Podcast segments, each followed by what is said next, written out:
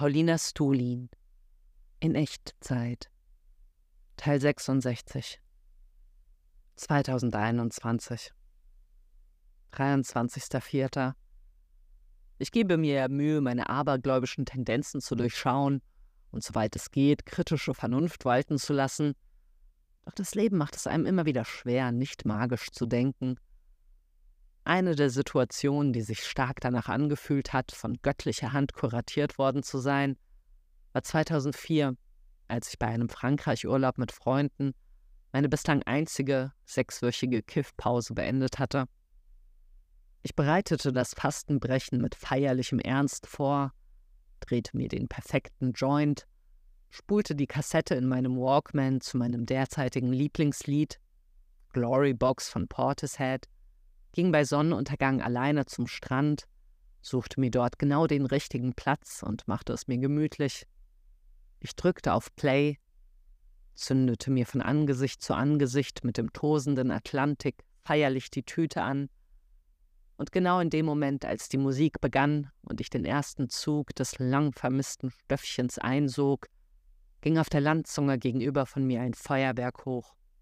Als wollte mir das Universum dafür applaudieren, die Phase der Nüchternheit wacker durchgestanden zu haben und mich nun willkommen zurück in der psychedelischen Wirklichkeit heißen. Ich winkte lächelnd mit einer Ach, du schon wieder Geste in Richtung des Grußes von ganz oben und rauchte weiter, während mir die cremigen Geigen den Kopf verstrudelten. Nach einer Weile packte es mich und ich machte mich auf, um in Richtung meiner Freunde zu spazieren. Ich war versunken im Trip-Hop und stapfte wie automatisch nach vorne, getragen von einer Wolke aus weichem Rausch. Die Abstinenz machte sich in ungeahntem Ausmaß bemerkbar. Die Wirkung bretterte volle Kanne hinein, breitete sich immer weiter aus und wurde so intensiv, dass ich fürchtete, gleich ohnmächtig zu werden. Ich war so geballert wie vielleicht noch nie in meinem Leben. Und während ich mich Schritt für Schritt nach vorne schleppte, war es auf einmal, als würde sich ein Zeitlupeneffekt über mich legen.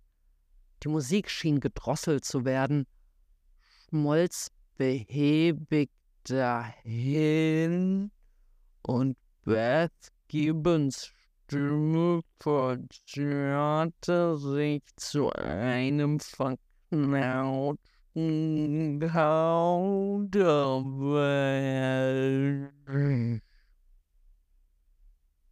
Panik ergriff mich angesichts dieser so noch nie dagewesenen akustischen Halluzinationen. Ich fürchtete jeden Moment vom Wahnsinn verschlungen zu werden. Alles wurde immer langsamer. Die Töne sackten in sich zusammen und näherten sich dem Punkt eines kompletten Stillstands. Ich machte mich gefasst auf sowas wie das jüngste Gericht. Die Musik erstarb und über alles legte sich ein statisches Rauschen. War es das? Bin ich gerade gestorben? Da machte es plötzlich Klick. Ich blieb stehen, setzte die Kopfhörer ab, verstand, dass das Rauschen vom Meer kommt und gerade schlicht und ergreifend die Batterien meines Walkman leer gegangen sind. 25.04. Vorgestern Hannah besuchen gewesen und dabei einen guten Schwung der liebenden Familiengeborgenheit mitgenommen die zwischen ihr, ihrer Tochter, ihrem Freund Olaf und seinem Sohn herrschte. Die Anforderungen der Mutterschaft machen sie natürlich total fertig, doch sie scheint mir gut aufgehoben in diesem Lebensprojekt. Gestern war Emma aus Berlin zu Besuch und wir flanierten zwei Stunden durch den Wald und übers Oberfeld. Es war so vertraut und bestärkend und lustig, wie es nur geht. Wir gingen ohne zu klammern auseinander, machten aus, das nächste Mal einfach dort weiter zu plappern, wo wir aufgehört hatten, und verabschiedeten uns, zwar mit einem gehörigen Quäntchen Wehmut in der Stimme, aber doch auf eine lässig heitere Weise mit dem guten Alten. Bis später. Ich genoss die Stille, die in den folgenden Minuten auf mich einströmte, ging noch eine Extrarunde alleine spazieren und ließ die friedliche Abendstimmung auf mich wirken. Ich überlegte noch einkaufen zu gehen, entschied mich aber dagegen, um die besondere Laune nicht durch praktische Alltagserledigungen ihres Glanzes zu berauben. In mir wummerte es vor Dankbarkeit darüber, dass ich so reich mit Freundschaft beschenkt bin. Auf dem Heimweg machte ich noch einen Schlenker durch den Herrengarten, um mich an den vielen Menschen zu ergötzen, die sich sehnsüchtig nach körperlichem Kontakt im Park tummelten. Doch der idyllische Anblick wurde direkt mit Traurigkeit überschattet, als ich mir vergegenwärtigte, dass ein Blick in die Nachrichten die ganze Leichtigkeit wieder zunichte machen würde. Heute die elfte Episode von In Echtzeit veröffentlicht. Positive Resonanz ist bisher weiterhin spärlich. Ist vielleicht auch ganz gut, nicht direkt mit Lob eingelullt zu werden. Schließlich ist diese Mission ein sich noch weit, weit in die Zukunft erstreckender Marathonlauf, bei dem erst auf Dauer klar werden wird, was das überhaupt soll. Also natürlich lechze ich nach Bestätigung und hoffe, dass es in anderen auslöst, was ich beabsichtige, aber ich mache das nicht, um zu gefallen. Dafür gäbe es wahrlich leichterere Wege, sondern weil ich davon überzeugt bin, dass es künstlerisch wertvoll ist. An unangenehmen Männerkommentaren hatte ich indes schon zwei. Einer, der bei YouTube kommentierte, dass ihm meine Bilder mehr gefallen als meine Texte, und einer, der seinen Kommentar wohl gelöscht hat, weswegen ich bei meinen Benachrichtigungen nur die erste Hälfte seiner Worte zu sehen bekam, die da lautete Das sind also die Probleme weißer privilegierter Frauen in dieser faulen, dekadenten, wohlstandsfetten, selbstzufriedenen, kinderlosen, müden. Ich erwischte mich dabei, von diesen Textfetzen aufgestachelt zu werden. Ich versuchte auf mehreren Wegen den Rest zu lesen zu bekommen, vervollständigte den Satz in meiner Vorstellung und bombardierte mich dadurch mit jenen Vorwürfen gegen mich selbst, die sowieso latent in mir schmoren. Es gelang mir aber doch, das Reinsteigern frühzeitig abzubrechen und ich überraschte mich damit, kaum niedergeschlagen durch diesen Angriff zu sein, sondern recht leidenschaftslos zu bestätigen. Ja, genau, das sind die Probleme von so jemanden. Die Unberührtheit wandelte sich im weiteren Verlauf des Tages sogar in eine kleine Freude darüber, ein schamloser Motherfucker zu sein, den es nicht tangiert, wenn irgend so ein Herbert meint, was ich tue, wäre geistloses Geschwafel. Ich werde mir immer mehr egal, in dem Sinne, dass ich die Bemühungen aufgebe, das Bild, das andere von mir haben, zu kontrollieren. Ich sehe deutlicher denn je, dass das einzig Sinnvolle, was ich machen kann, ist, das zu tun, was sich richtig anfühlt. Beständig selbstkritisch, aber unbesorgt darüber, dass andere mich nicht verstehen oder gar scheiße finden. Ich bin schließlich auch scheiße in vielerlei Hinsicht. Muss man ja gar kein Geheimnis draus machen. 28.04 nach der Arbeit nach Hause geeilt, um noch möglichst viele Erholungsminuten zu erheischen, bevor um 17 Uhr der Online-Workshop für polnische Jugendliche vom Institut für Auslandsbeziehungen begann. Der Titel lautete Ausschnitt aus meiner Welt, von der ersten Idee bis zur ersten Seite. Mir wurde konzeptionell völlig freie Hand gelassen, die Veranstalterinnen waren herzallerliebst und hoch motiviert, und doch empfand ich die Videokonferenzsituation, ähnlich wie bei dem Mentoring-Meeting, als arge Zumutung und fühlte mich wie von einer erdrückenden Last befreit, als ich mich nach zwei Stunden aus dem digitalen Raum ausklingte. Der Hauptfaktor, der die ganze Chose so anstrengend machte, war, dass nur zwei Teilnehmerinnen die von mir im Vorfeld gestellte Aufgabe erledigt hatten, nämlich einen Ort zu zeichnen, an dem sie sich wohlfühlen und einen, an dem nicht, sowie eine Sache aufzuschreiben, die sie glücklich macht und eine, die sie nervt. Somit war die gemeinsame Gesprächsgrundlage ganz schön dünn und ich geriet mehrfach in die von mir so tief gefürchteten Vakuummomente, als ich an eine stumme Reihe ausgeschalteter Bildschirme appellierte, Fragen zu stellen oder sonst irgendwie mit mir in Kontakt zu treten und mich mangels Reaktion um Kopf und Kragen redete, um die im Schneckentempo dahinkriechende Stille zu füllen. Eine Teilnehmerin rettete mir den Arsch, indem sie sich als einzige aufrichtig interessiert einbrachte und der sich träge dahinschleppenden Gesprächsdynamik damit zumindest ein bisschen Aufschwung verlieh. Danach glückseliger Abendausklang, indem ich mich in der Freude darüber suhlte, diesen Termin, vor dem ich schon die ganze letzte Woche beständig subtil gegraust hatte, endlich hinter mir zu haben. Ich setzte meiner Zufriedenheit dann noch ein Sahnehäubchen auf, indem ich mir versprach, solche Anfragen bis auf weiteres rigoros abzusagen, egal wie lukrativ sie sind. Der Ausblick auf eine Zeit ohne solche unangenehmen Pflichtveranstaltungen entspannt mich ungemein und erfüllt mich mit Lust auf die Zukunft. 29.04. Gestern vor der Therapie noch in den Unterlagen gelesen, die mir die Therapeutin vor einer Weile mitgegeben hat, und dort auf ein Modell gestoßen, das mir dabei half, einen in mir wühlenden Hauptkonflikt zu identifizieren. Eine Partei dieses inneren Antagonismus ist mein innerer Schmetterling. Ein vor kindlicher Übermut sprudelnder Tausendsasser, der selbstherrlich, unbedarft, sprunghaft, zwar ein bisschen oberflächlich, aber sympathisch, unbeschwert nach Lust und Laune das tut, wonach ihm der Sinn steht, spontanen Impulsen folgt und unbeirrt seinem blauäugigen Größenwahn frönt. Demgegenüber steht der Hammer der erwachsenen Vernunft, der den naiven Spinner wieder auf den Boden der Tatsachen holt, seine Undurchdachtheit entlarvt, ihn in seiner freien Improvisation hemmt, alles hinterfragt und Rechtfertigung verlangt. Im Grunde das Lustprinzip und das Realitätsprinzip. Der Hammer wirft dem Schmetterling vor, ein verwöhntes, realitätsfernes Dummchen zu sein, will ihn aus seinem Luftschloss vertreiben und mit der harten Wirklichkeit konfrontieren. Für den Schmetterling ist der Hammer der ätzende Spielverderber, der jede Fantasterei mit seinem Rumgemaule im Keim erstickt. Es war wichtig, dass nach meiner sehr schmetterlingshaften Teenagerzeit der Hammer in mir herangereift ist, um Skepsis und Kritikfähigkeit zu entwickeln.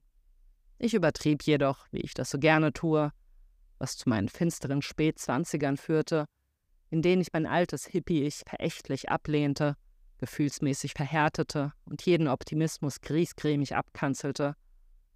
Seit ein paar Jahren wird die Rollenverteilung in meinem sozialen Theater wieder fluider. In Gegenwart von Leuten, die für mich den Hammer repräsentieren, mutiere ich automatisch zum Schmetterling, der sich daran erfreut, den biederen Ernst zu verhöhnen. Begegnet mir hingegen schmetterlinghaftes Verhalten, schlüpfe ich ohne es zu wollen in den Charakter des Hammers. Vielleicht, weil das ungehemmte Schmetterlingsein in anderen die Sehnsucht in mir auslöst, auch einfach frei Schnauze das zu machen, worauf ich Bock habe.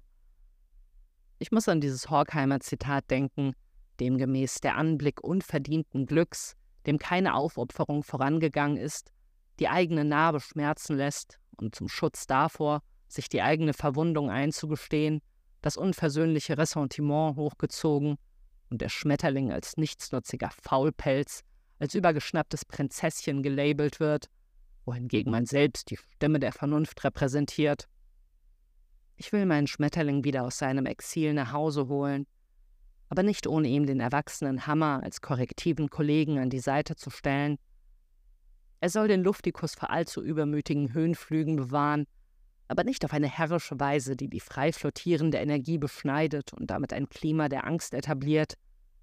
Der Hammer soll den Schmetterling bestärkend auf sichere Bahnen lenken wo er sich austoben kann, ohne Sturzflüge in selbstverletzende Schlamassel zu riskieren. 30.04. Mit meinem Vater im Bürgerpark spazieren gewesen. Er wurde letzte Woche geimpft und beschrieb dieses Erlebnis mit ausladenden Gesten als eine große Inspiration, die ihn der seit seiner Kindheit nicht mehr geimpft worden war, dazu angeregt hat, sich nach seiner zweiten Covid-Impfung mit anderen Möglichkeiten der Immunisierung auseinanderzusetzen. Es war wirklich lustig und lieb mit ihm, was mir deswegen besonders stark auffiel, weil ich gerade meine Tagebucheinträge von 2018 einspreche, in denen ich mich fast jeden Tag darüber ausließ, was mich alles an ihm störte. Es ist so viel geschehen in der Zwischenzeit. Meine LSD-Story, die ich ihm vor einem Jahr vor den Latz geknallt habe, sowie meine Comic-Veröffentlichung waren zwei markante Wendepunkte, die durch meine intensive Selbstoffenbarung einige Barrieren zwischen uns abgebaut haben und auch ihn dazu bewegten, sich mehr zu öffnen. Der Löwenanteil der Veränderung fand jedoch graduell statt.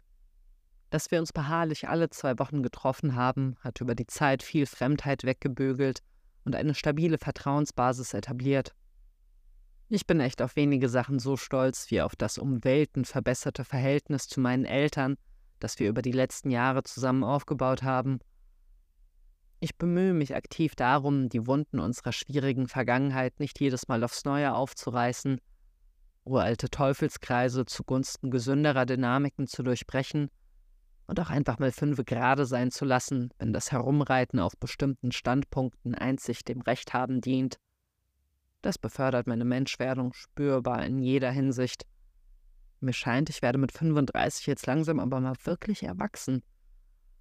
Seltsamer Sprung, der so Mitte 20 geschieht, wenn der Reifegrad zwischen Eltern und Kindern sich so weit nivelliert, dass man einander erstmals mehr oder weniger auf Augenhöhe begegnet, wenn die Eltern sich von den übermächtigen Göttern zu ganz normalen Leuten verwandeln und sich die Verantwortung für die gemeinsame Beziehung auf die Schultern aller Beteiligten verteilt. Mit meinem Vater und meiner Mutter nach meiner turbulenten Jugend, selbstverständlich nicht völlig, aber doch mehr denn je, versöhnt zu sein, schenkt mir innere Ruhe vom Feinsten und führt mir vor Augen, wie sehr es mich unterschwellig belastet hat, als ich mich noch in Dauerkrieg mit ihnen befand. Mit ihnen über ihre Vergangenheit zu sprechen, leistet dem Verständnis meines Gewordenseins zudem ungemein Vorschub, hilft mir transgenerationale Muster zu erkennen und mich aus ihnen zu befreien. Das Meditieren spielt eine große Rolle in diesem Prozess. Je mehr ich es trainiere, desto länger wird meine Zündschnur, es hilft mir klarer zu sehen, wie viele meiner Reaktionen von Angst getrieben sind und ermöglicht mir neue Verhaltensweisen zu erproben, statt zum x Mal dieselbe Leier abzuspulen. Ich merke auch, wie mein früher latentes Bedürfnis, meinen Eltern Vorwürfe zu machen und sie zu bestrafen, immer schwächer wird, je mehr Selbstsicherheit und Liebe ich in mir kultiviere. Es graut mir vor der Vorstellung, wie es wäre, wenn wir es nicht geschafft hätten, das Ruder herumzureißen und den Zustand von 2018 bis heute ungebremst fortgeführt hätten. Ich habe mal irgendwo aufgeschnappt, dass die Rate von Kindern, die den Kontakt mit ihren Eltern abbrechen, aktuell auf einem historischen Hoch ist. Und es ist meiner Beobachtung nach keine Seltenheit, dass frühe Zerwürfnisse zwischen Eltern und Kindern bis ins hohe Alter weiterwirken und alle Beteiligten krank machen. Ich denke da unter anderem an Charlotte Roche, die nach eigener Aussage nichts mehr mit ihren Eltern zu tun hat und diesem Thema auf bizarre Weise Ausdruck verlieh, indem sie die Protagonistin ihres dritten Romans ihre Eltern brutal abschlachten ließ. Oh Mai, bin ich froh, dass es bei mir nicht so weit gekommen ist. Von einer Freundin zwei Zettel voller Notizen geschickt bekommen, die sie sich während des Lesens meines Comics gemacht hat. Zum Beispiel, dass er Menschen so zeichnet, wie sie sind und nicht wie sie sein sollten, und dass der Hauptcharakter feststeckt zwischen der Angst vor Stillstand und der Angst vor Veränderung. Mittags mit Michi zum Telefonieren verabredet, er durch Berlin, ich durch den Wald hinterm Steinbrücker Teich spazierend. Richtig inniger, fast zweistündiger Austausch, in dem wir uns Einblicke in unsere jeweiligen Lebensstrategien schenkten und einander Tipps gaben, wie wir mit den vielen Widersprüchen klarkommen, zwischen Müßiggang und Disziplin, Selbstverwirklichung und Dienst an der Gemeinschaft sowie Authentizität und planvoll berechnendem Verhalten, danach zwischenmenschlich angereichert und an fantastischen Natureindrücken gesättigt heimgefahren. Vierter, fünfter.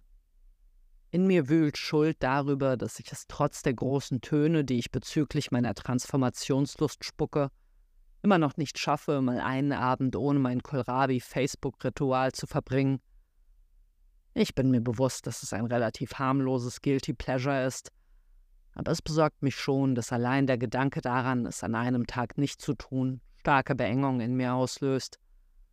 Dann ist aber auch andererseits eine Stimme in mir, die sagt, gönn dir ruhig so viel davon, wie du willst. Das hier sind sowieso die letzten Tage der alten Welt, in der du diese Sucht noch brauchst. Bald kommt was ganz anderes, da wirst du keinen Gedanken mehr an Kohlrabi verschwenden dann schaudere ich immer ein bisschen ob der Dinge, die mich da erwarten. Allgemein so eine Vorbereitungsstimmung gerade. Als täte ich gut daran, in dieser Ruhe vor dem Sturm all meine Angelegenheiten zu regeln, um dem, was kommen wird, meine volle Aufmerksamkeit schenken zu können und so wenig Anhängsel aus der Vergangenheit wie möglich ins Neue mitzuschleppen. Fünfter, fünfter. Ich habe den Eindruck, dass ich zum Ende meiner Psychotherapie vorstoße ich bin natürlich noch lange nicht von all meinen Beschwerden geheilt, aber ich glaube, die Therapeutin hat so langsam alles aus ihrer Trickkiste rausgeholt, was mir dabei helfen könnte, mein Ungemach zu bewältigen. Große Lernaufgabe, gut für mich zu sorgen. 6.5. Beseelt von der Eingebung erwacht, dass heute der Tag sein wird, an dem ich die Arbeit am Freibad-Comic beginne. Unerwartete Abwesenheit jeglichen Befangenseins bis hin zur Selbstbesoffenheit über ein paar brillante Einfälle. Die Ideen rauschten nur so aus mir heraus. Hier und da aber doch auch ängstliche Sorge, ob meine Spin-offs mit dem Drehbuch zusammen funktionieren. Das ist schon eine ziemliche Spaßbremse, durch gewisse Vorgaben daran gehindert zu sein, in jede erdenkliche Richtung gehen zu können. 8.5. Es ist mir in den letzten Tagen merklich besser gelungen, es mir bequemer in meiner Gegenwart zu machen. Mir wird immer bewusster, auf was für Glaubenssätzen das rigide Programm fußt, das ich mir in den letzten Jahren auferlegt habe. Es gibt entweder Pflicht oder Spaß. Ersterer hat natürlich stets Priorität und wird im Idealfall so lange durchgezogen, bis ich nicht mehr kann. Widerwillen, Müdigkeit und Unlust sind meine Feinde, die ich mit eiskalter Härte bekämpfen muss. Wenn ich das geschafft habe, belohne ich mich damit, einen kurzen Abstecher ins Paradies zu machen, indem ich eine Weile der Völlerei fröne, bis ich mich wieder aufraffe und zur nächsten Pflichteinheit stramm stehe. Die Therapie hat mir den offensichtlich richtigen, aber für mich echt schwer umzusetzenden Impuls gegeben, die beiden Sphären nicht so strikt auseinanderzuhalten. Die Vorstellung, dass sie sich ins Ununterscheidbare vermischen, löst Unbehagen in mir aus. Die klare Trennung zwischen Arbeit und Freizeit vermittelt mir ein Gefühl von Sicherheit. Nach erneut sehr fruchtbarer Schreibarbeit für den Comic am Morgen, joggen gewesen, danach bei Kohlrabi-Frühstück notierend im Drehbuch gelesen, einkaufen gegangen, nach einem Nickerchen zur Demo anlässlich des Tags der Befreiung gegangen. Viele Schatzilis getroffen, allen voran Elias, mit dem ich die ganze Route über diskutiert habe, sodass die zwei Stunden wie im Nu verflogen sind.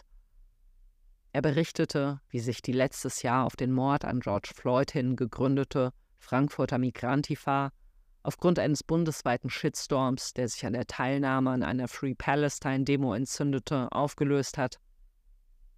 Wir sprachen über die Schwierigkeiten des Konzepts der Definitionsmacht, also dass einer Person, die sich von Sexismus oder Rassismus betroffen fühlt, im Zweifel die Deutungshoheit über den Vorfall zugeschrieben wird, darüber, wie man mit Mitgliedern in politischen Organisationen verfahren sollte, die sozialisationsbedingt diskriminierende Sprache verwenden und nicht willens bzw. emotional in der Lage sind, sie abzulegen und über die verschiedenen Dimensionen des antirassistischen Engagements, von der globalen Perspektive mit dem Fokus auf Imperialismus und Kolonialismus bis hin zu alltäglichen Angelegenheiten wie Racial Profiling oder dem nervigen Moment, wenn Weiße fragen, ob sie einer schwarzen Person mal in die Haare fassen dürfen.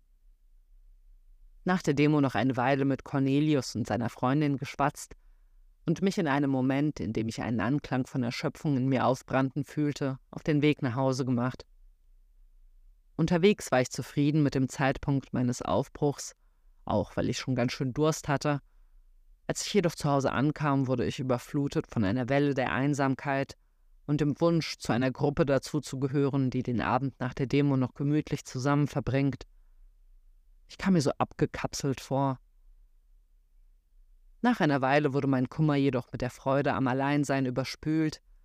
Ich machte mich stoned, vertiefte mich guter Dinge in die Soundbearbeitung von in Echtzeit und labte mich an der Erinnerung daran, dass eine Bekannte mir auf der Demo gesagt hat, dass es ein ganz seltsam irritierender Moment gewesen sei, mich heute zufällig zu treffen, da sie die ganzen letzten Tage damit verbracht habe, meinen Podcast durchzusuchten. Hermann Schmitz ist vor ein paar Tagen gestorben. Beklommenheit beim Gedanken, dass von nun an ausgeschlossen ist, zu gewissen Dingen seine Meinung einholen zu können. Ich wünschte, er könnte aus dem Jenseits einen phänomenologischen Bericht über die Erfahrung des Sterbens an uns Lebende senden. Entsetzt teilweise richtig grottige Nachrufe auf ihn zu lesen, die von Leuten geschrieben wurden, die seine Theorien offenkundig nicht verstanden haben und die Gelegenheit, ihr Unwissen öffentlich auszustellen, zu allem Übel noch dazu nutzen, um sich als Obertop-Checker zu präsentieren. 9.5.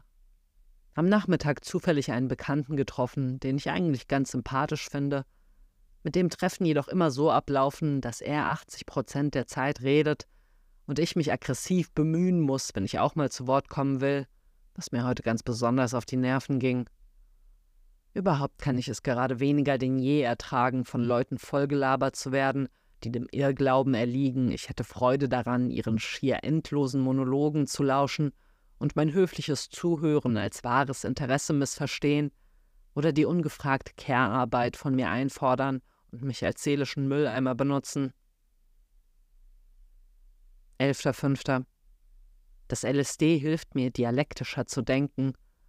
Es befördert prozesshafte Wahrnehmung, Sachen weniger statisch, sondern als flüchtigen Zustand zwischen einem Vorher und einem Nachher zu begreifen.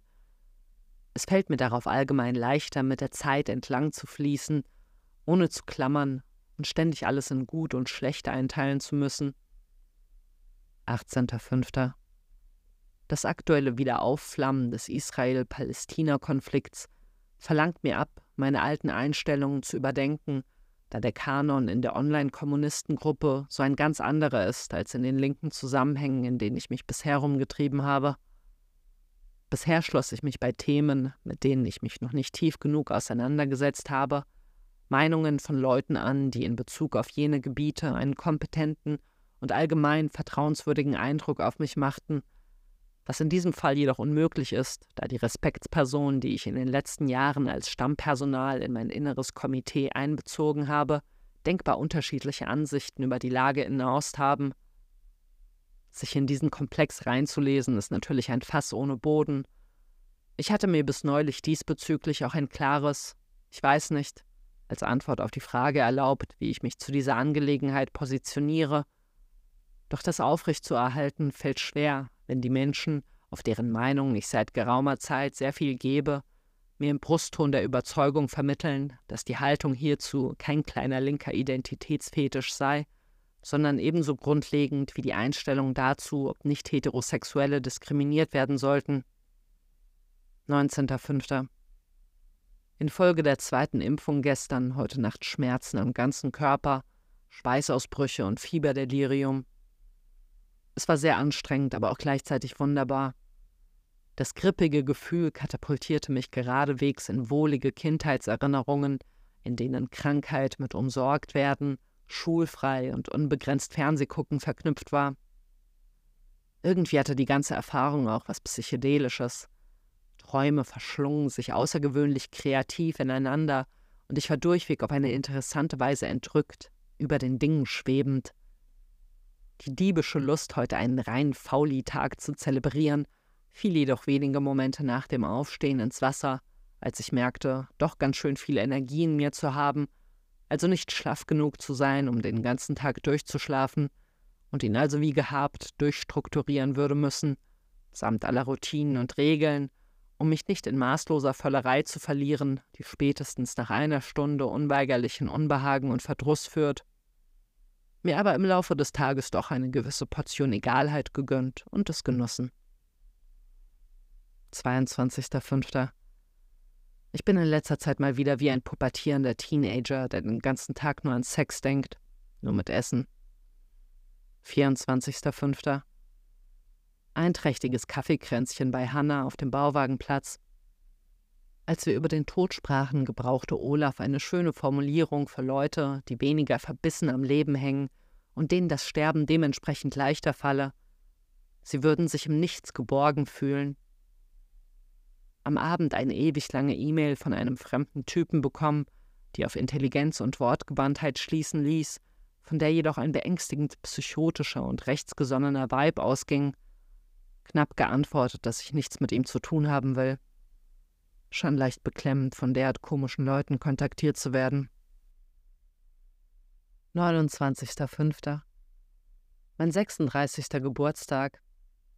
Angenehm, dass auf einen Samstag fällt und zudem auf den ersten sonnigen Tag in diesem regnerischen Mai.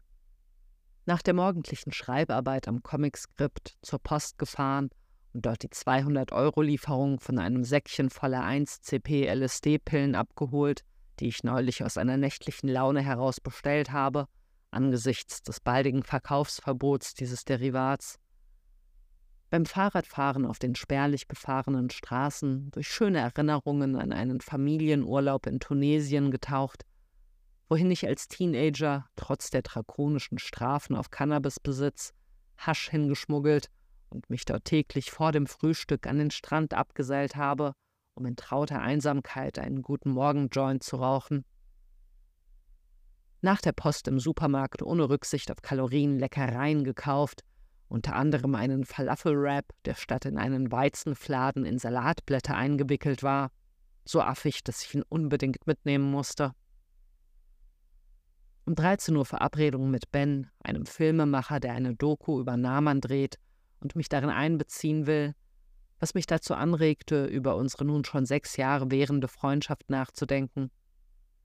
Ich lernte Naman am 4. Juni 2014 kennen, bei einer Lesung von Tom Gold, als er mir als Comic Book Guy von Darmstadt vorgestellt wurde, schenkte ich ihm spontan ein Exemplar von The Right Here, Right Now Thing, das ich dabei hatte, nichts ahnend, dass ich von dem Moment an in den Kreis seiner Günstlinge eingetreten war. Wir gingen daraufhin häufig zusammen feiern, und ein paar Monate später veranstaltete er eine Signierstunde mit Elias Haug, Dominik Bauer und mir in seinem Laden – und setzte auch sonst alle möglichen Hebel in Bewegung, um mich künstlerisch zu unterstützen und mir Publikum zu verschaffen. Zum Beispiel, indem er mir einen Tisch bei einer Comicmesse klarmachte und eine Lesung zusammen mit Sylvain Massas in der Galerie Kurzweil organisierte.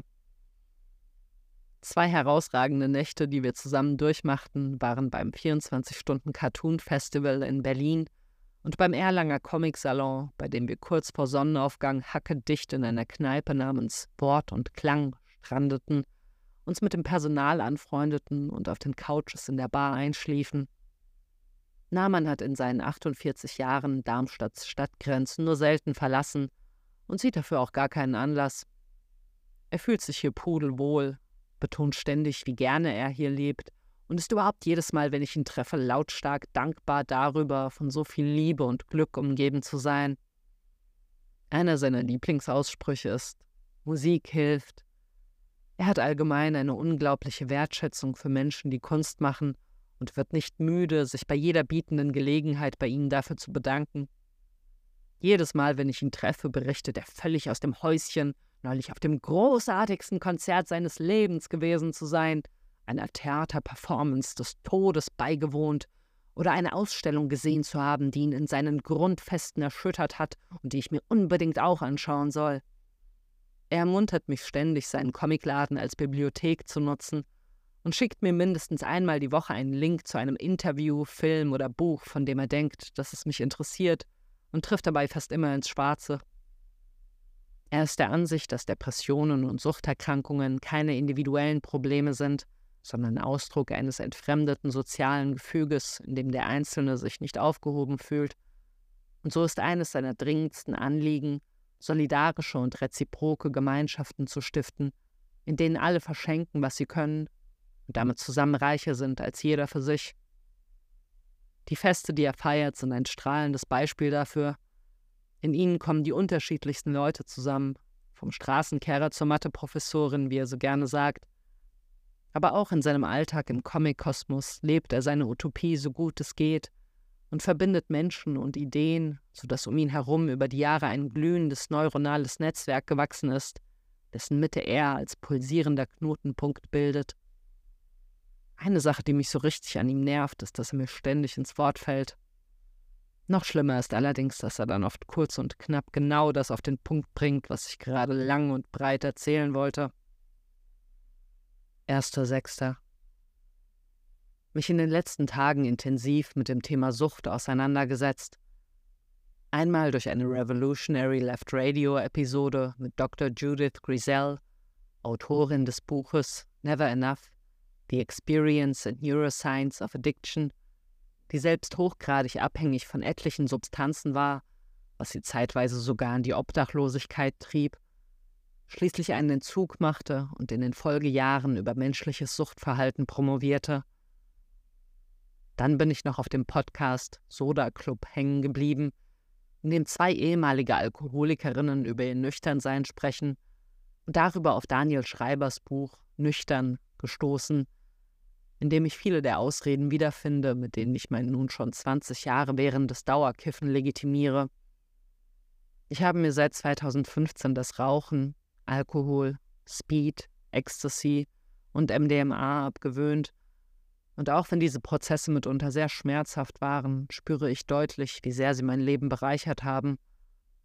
Die Vorstellung, vollends substanzfrei durch den Tag zu kommen, komplett ohne something to take the edge off, fühlt sich jedoch immer noch nahezu unmöglich an. Beziehungsweise als etwas, das ich schon schaffen könnte, aber nur unter äußerster Anstrengung. Ein nüchternes Leben scheint mir vernünftig, aber trostlos. Ein Leben ohne Zufluchtsort, zu dem ich jederzeit einkehren kann, wenn mir alles zu viel wird, in dem die ganzen schwierigen Gefühle mit zusammengebissenen Zähnen in Echtzeit ertragen werden müssten. Das Schreiben am Freibad-Skript fängt an, mich zu stressen. Zwei von drei geplanten Spin-off-Episoden habe ich recht unbeschwert rausgehauen. Die dritte will mir jedoch nun gar nicht von der Hand gehen. Nun schon zwei Wochen beginne ich beinahe täglich einen neuen Ansatz und habe inzwischen einen Riesenhaufen von unterschiedlichsten Ideenschnipseln angesammelt, die sich jedoch nicht zusammenfügen wollen, wie Scherben verschiedener Gefäße. Ich bin froh, dass ich es schaffe, meinem Entschluss zu folgen, mir so wenig Extraaufgaben wie möglich auf den Teller zu laden, und so habe ich einen weiteren Illustrationsauftrag für das Projekt zum digitalen Antifaschismus abgesagt, die Anfrage einer Frau abgelehnt, für den 90. Geburtstag ihres Vaters eine Graphic Novel über sein Leben zu machen, sowie Nein Danke zu einer Einladung für eine Lesung in Dortmund gesagt.